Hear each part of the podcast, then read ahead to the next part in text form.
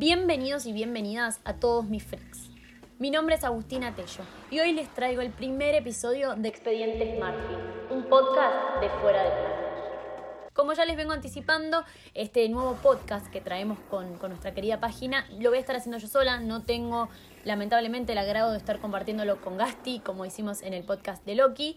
Pero nada, todos los fanáticos de American Horror Story quiero que se queden del otro lado. Y si no la viste y tenés muchas ganas de empezarla también, porque vamos a estar haciendo en este primer episodio un recorrido por todo lo que fue la, primer, la, línea temporal de, la serie.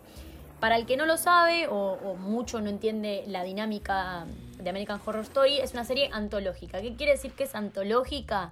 Que tiene a los mismos actores representando distintas historias y distintos personajes, por decirlo de alguna manera. Esto no quiere decir que las historias no estén conectadas. A ver, a lo largo de todas las temporadas vamos a ver que se van a, van a ir apareciendo personajes que decís, ah, mira, este estaba en la temporada 2 o este apareció en algún momento o se menciona tal lugar. Es, es, una serie que está muy copada desde ese punto de vista, creada por Ryan Murphy. Si no lo conocen, también fue, es el, gran creador de Glee, la serie de Fox. Pero lo que quería buscar Ryan Murphy con, con, esta serie es mostrar distintos tipos de horror. Por eso de ahí su nombre, ¿no? American Horror Story.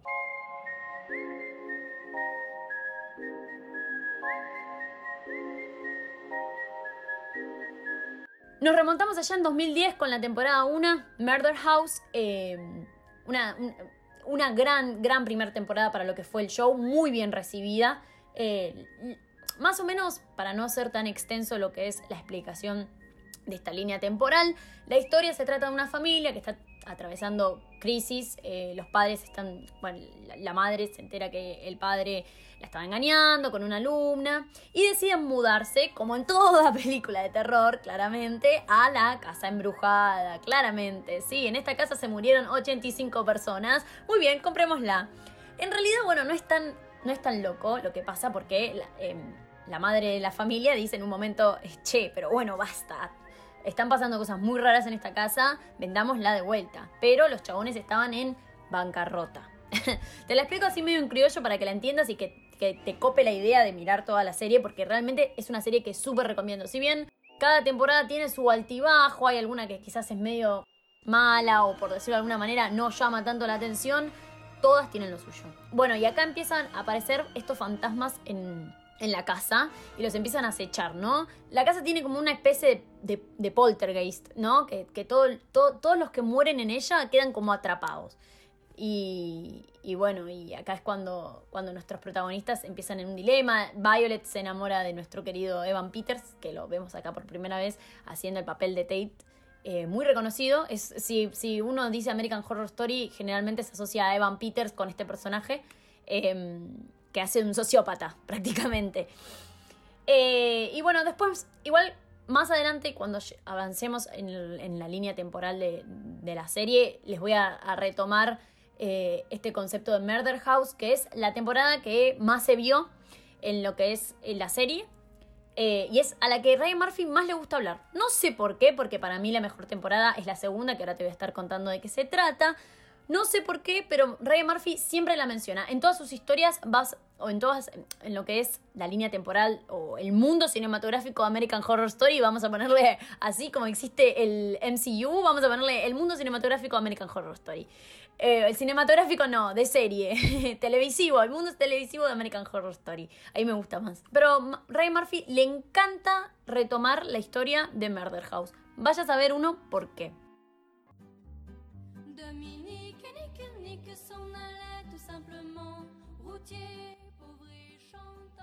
Avanzando en el tiempo, vamos a, tener lo que es Asylum, que es una, en mi opinión, la mejor temporada de toda la serie. Es la que más me asustó. Se me, me, les estoy contando esto con los pelitos de punta, pero se los puedo jurar, ¿eh?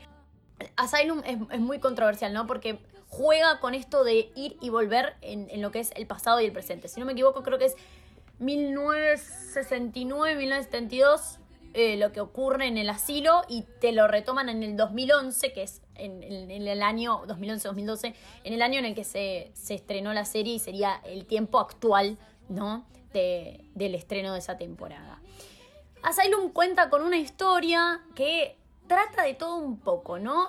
claramente el, foco principal está en lo que fue este así, este loquero, vamos a llamar las cosas como son, en este loquero, él estaba manejado por monjas. Trata distintos temas, eso es lo que me gusta de esta temporada, porque te tiran los aliens así como muy por arriba, pero está bueno cómo lo tratan.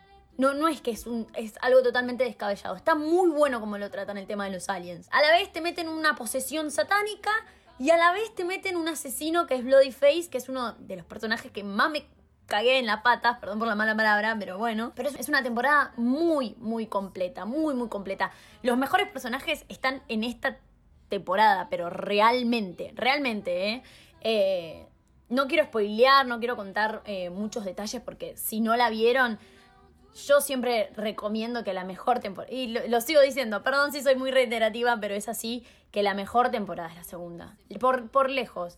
Acá volvemos a tener eh, la presencia de Van Peter, Sarah Paulson, Lily Rave, personajes que se van a ir repitiendo a lo largo de todas las temporadas. Una actriz que me olvidé de mencionar, eh, Jessica Lange, que señora definitiva, me saco el sombrero la mejor. Todos sus personajes, bueno, por algo ganó en todo. Salvo en la temporada 4, ella estuvo en las primeras cuatro temporadas, después hace, hace una reaparición en la octava, así medio como un cambio. Pero eh, por Murder House, Asylum y Coven, que es la temporada 3 y que ahora vamos a estar hablando de eso, tuvo un, un premio Emmy eh, a mejor actriz en miniserie, creo que fue. Sí, me parece que sí.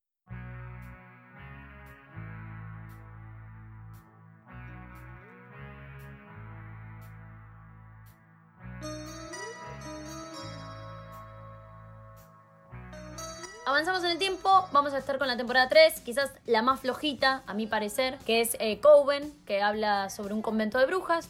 No, no, hay mucho que explicar acá. Eh, sinceramente, a ver, el tema de todo lo que es las brujas, eh, lo que es el, ¿Cómo se llama? Las, las, muñecas vudú, que también es, como una rama de la, de la hechicería. está muy bien tratado, está muy bien retratado también el tema del racismo. La verdad que desde el punto más sociocultural y cuestiones como más temas de actualidad, porque encima la serie está basada también, va y viene en, el tiempo, algo muy repetitivo en, lo que es toda la American Horror Story, pero va y viene desde 1800 hasta la actualidad. O sea, no es que hay tanta diferencia de años.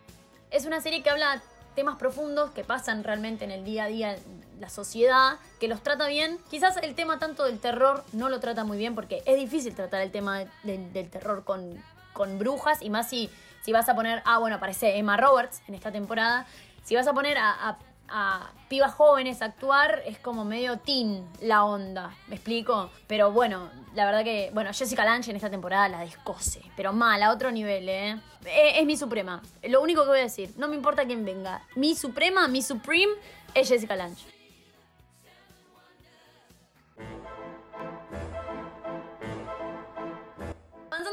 Tenemos también a Freak Show, la temporada 4 es que no, no, no es muy. No, no tengo que explicar mucho de a lo que va, porque literalmente es un freak show.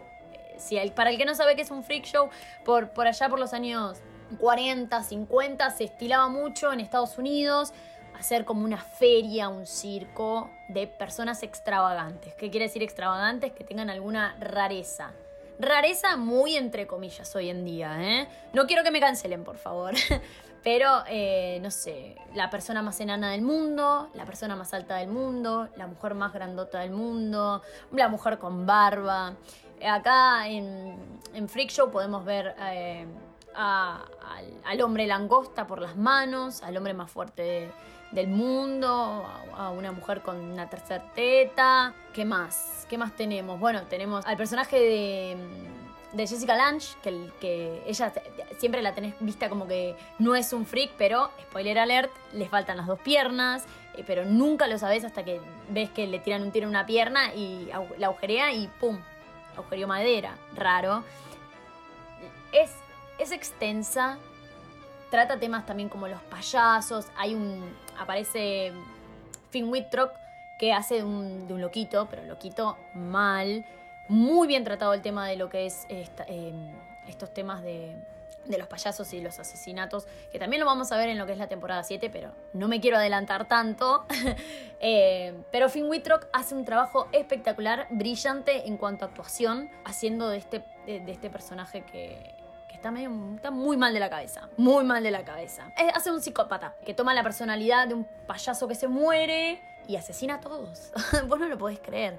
Bueno, y la tenés a, Sarah Paulson haciendo de, dos cabezas, brillante trabajo. Eh, Jessica Lange, bueno, como les dije, ganó eh, premio Emmy en las anteriores tres temporadas, pero por esta no lo ganó. Que la verdad eh, me sorprende porque hace de una mujer alemana que viajó a Estados Unidos después de su problema, como les dije, en las piernas. Y, y para mí no es impecable. Impecable.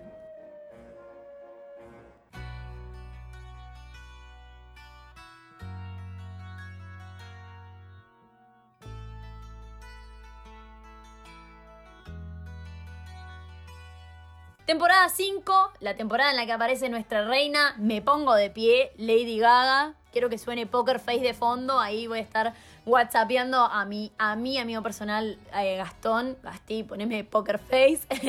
Eh, que se trata de vampiros, algo muy controversial la verdad, porque yo me acuerdo, yo las temporadas las vi, las volví a rever, obviamente para, para, para traerles este podcast a ustedes y para ponerme a tiro con lo que es eh, la décima temporada, que la vamos a estar estrenando ahora, muy, muy en muy poco tiempo. Estoy contachando los días. Una temporada, una temporada que me acuerdo en su momento fue muy cuestionada, porque decís, ¿cómo tratas a los vampiros desde el lado del terror y no desde el lado del horror gore?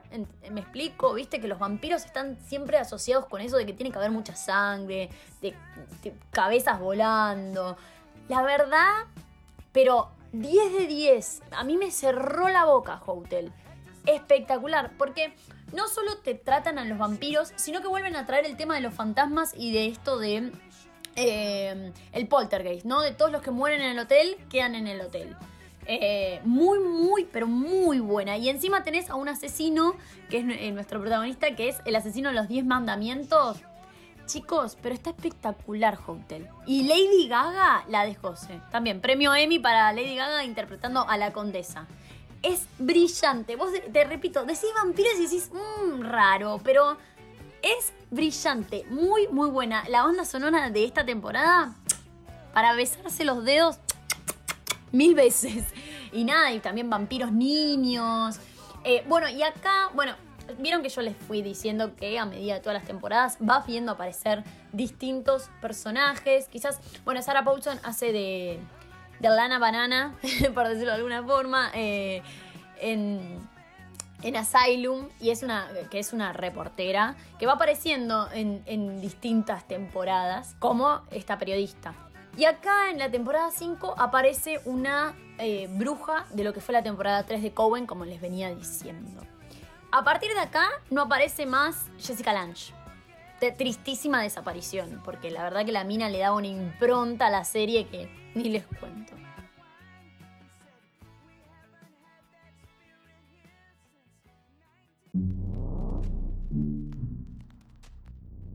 Temporada 6, Roanoke. ¿Qué me pasa con Roanoke? Es brillante.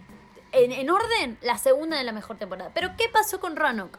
Es una temporada que empezó muy fuerte, muy, muy fuerte, y fue perdiendo fuerza. No sé si fue perdiendo fuerza. Son nueve capítulos al palo, ¿eh? Pero al palo.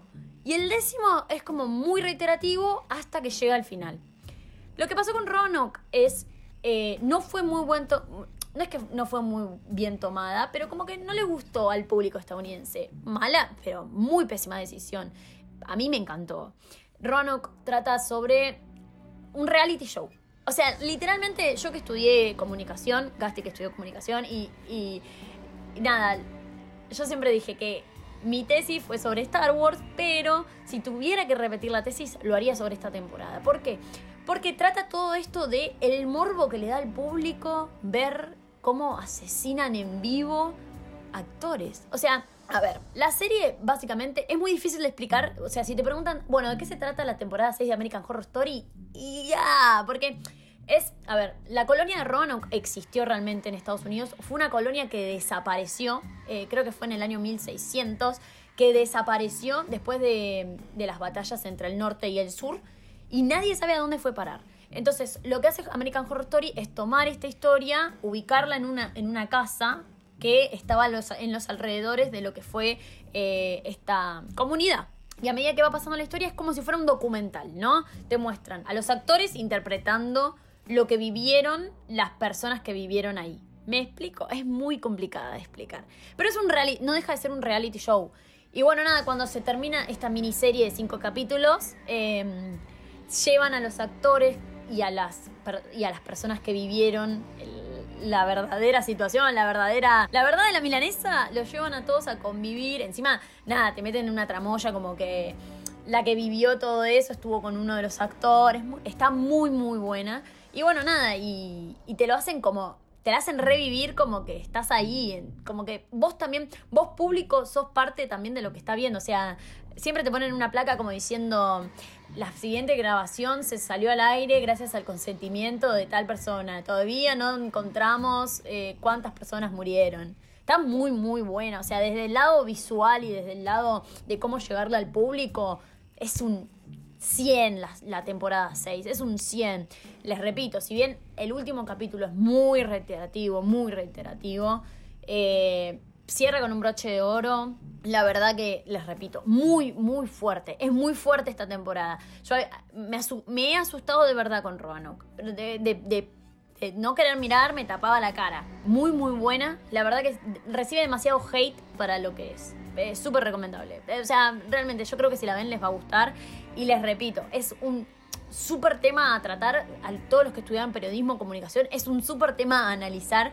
Lo que le gusta ver al público, o sea, ver la sangre y cómo, si bien es mentira, claramente, o sea, no hace falta que lo aclare, pero bueno, por las dos lo aclaramos cómo el público disfruta de ver eso, está muy bien retratado, y más el público estadounidense, a ver, ni hace falta aclararlo.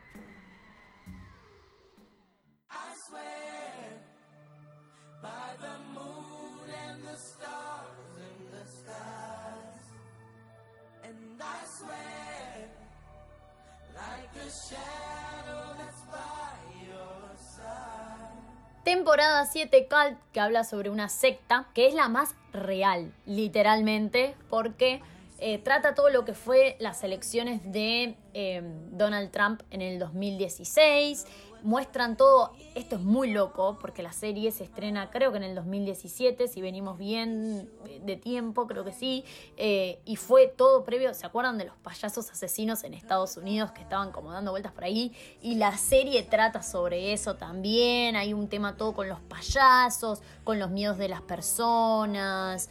Como, em, bueno, Evan Peters hace el personaje principal que es... Em, ay, Kai, es el nombre del personaje. Eh, tuvo problemas psicológicos fuera del set porque estaba tan metido en el papel que el chabón estaba recontra aislado, tuvo problemas de depresión, eh, baja autoestima, eh, porque hacía de un trampista, o sea, tenía que interpretar a, alguien del partido de Trump y era como la cabeza de la secta de la temporada esta que les estoy hablando, que es Cal. Eso le, trajo problemas eh, psicológicos. Justo es el año en el que se pelea con Emma Roberts, que tienen toda la discusión y que se. Eh, nada, las denuncias que se tiraron entre ellos dos. Después, claramente, todo quedó en la nada. Pero bueno, nada, trato de tener en cuenta para que vean eh, el grado de valoración sentimental que hay en esta temporada. O sea, trata temas heavies. No es que te trata el terror desde, no sé, los vampiros, como pasó en, en Hotel. Es la única en la que no tenés un guiño ni medio guiño a otras temporadas. Porque realmente es atemporal. Vos la ves y decís, realmente esto puede pasar en Estados Unidos. Así como la temporada 6. Pero esto realmente podría haber pasado. ¿Cuántos, ¿Cuántas sectas hay? Bueno, está la secta Nick, que también salió un documental hace muy poco. Y te asusta, porque encima te tratan lo de mm, la familia Manson, después te tratan lo de el, lo del asesino del zodíaco. Está, está muy bien detallada ahí. Te la dejan abierta al pedo y nada, decís como medio como al pedo. O sea, realmente al pedo la dejan abierta porque es una temporada que podría haber cerrado con un broche de oro. Y medio como, eh, a ver, hipócrita lo que sería el personaje de Sarah Paulson. a remarcar eso nada más.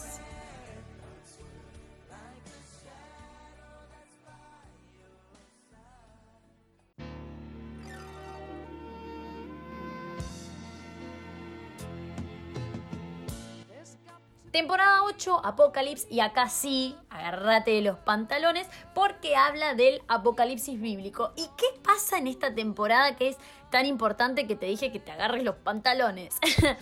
acá es cuando se terminan de unir todas las temporadas. Igualmente yo tengo la teoría. Hay dos universos eh, televisivos de American Horror Story.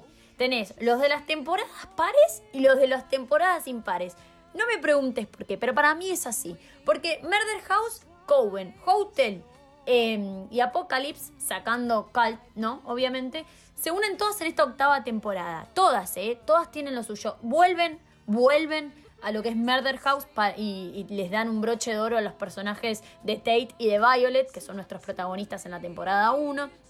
Eh, te vuelven a mostrar a las brujas, que son las, las protagonistas. Eh, vuelve a aparecer en un cambio Jessica Lange, señora, la extrañábamos. Te, te vuelven a mostrar el, el, hotel de la temporada 5.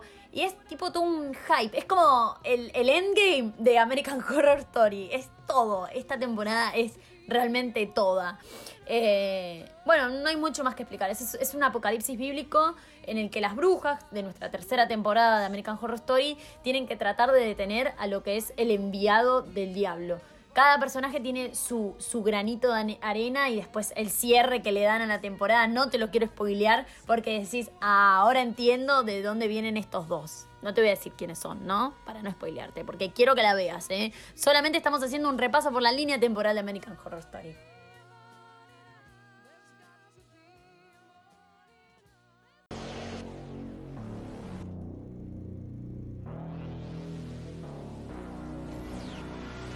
Temporada 9 y quizás la que más modificó en cuanto a la visual de lo que es American Horror Story.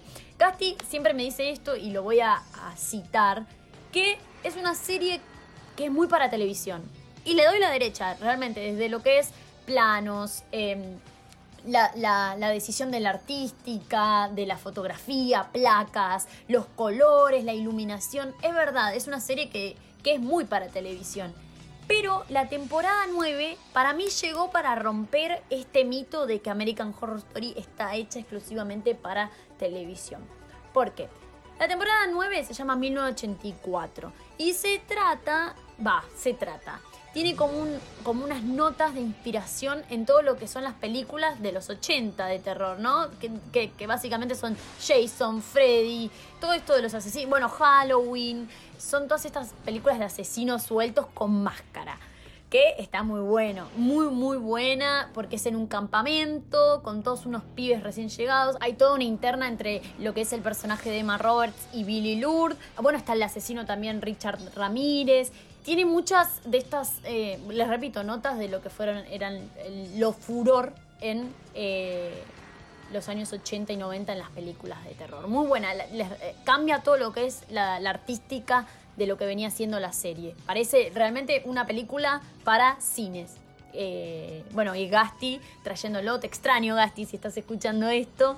Eh, a Gasti es la que más le llama la atención ver justamente porque no le recuerdo una serie de televisión.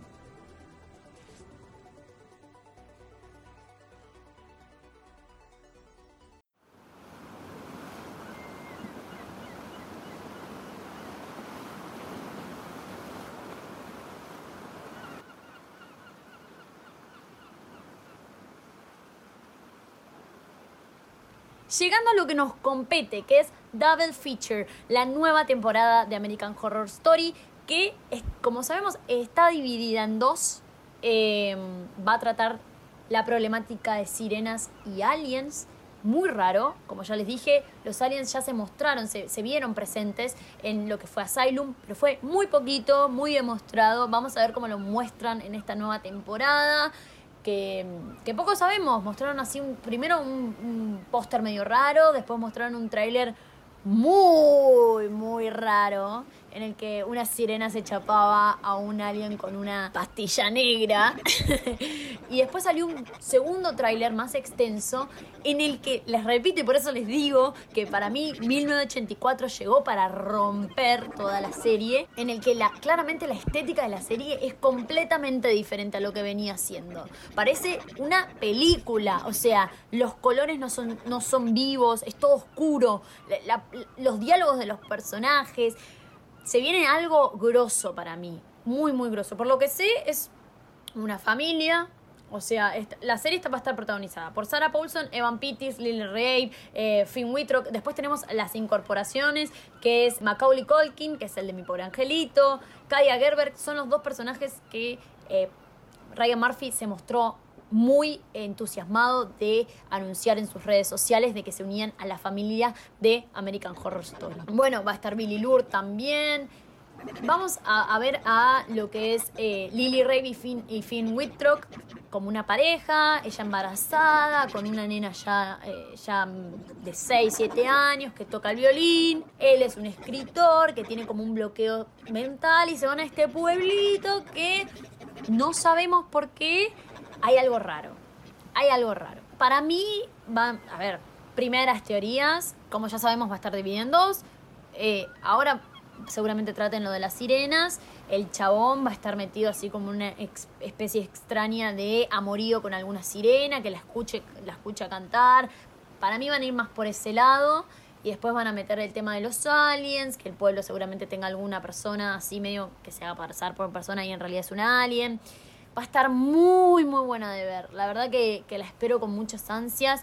Eh, reaparece Evan Peters porque Evan Peters en 1984 no, no, no, pudo, no pudo estar presente porque, bueno, como, como, ya dije, tuvo muchos problemas con Emma Roberts y Emma Roberts fue la protagonista de 1984 y, y bueno, eh, además Evan Peters tuvo otros proyectos personales. Eh, y, estoy muy contenta porque dicen que va a ser de una drag queen, Evan Peters. No sé si en esta primera parte, pero sí en la segunda parte. A ver, algo que quizás anotar y, y a tener en cuenta, no me gusta el título de la temporada, se me hace como que salió a las apuradas por, el tema de la pandemia, pero podrían haberle hecho un esmero más ahí para, para hacer un cliffhanger o qué sé yo, pero vamos a, estar viendo una temática muy interesante. Lo único que espero es que las sirenas no parezcan muy de mentira y que los aliens no me los hagan así como están mostrando en los pósters porque me la va a recontrabajar mal. Pero bueno, eh, ya para cerrar un poquito, espero que les haya gustado. Hicimos algo muy sintético para, llegar con todas las pilas al primer episodio de Double Feature.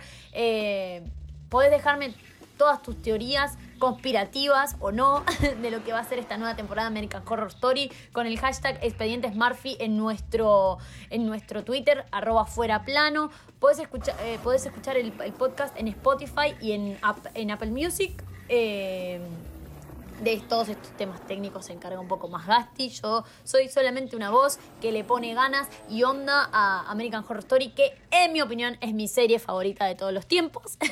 eh, perdón al que piense lo contrario.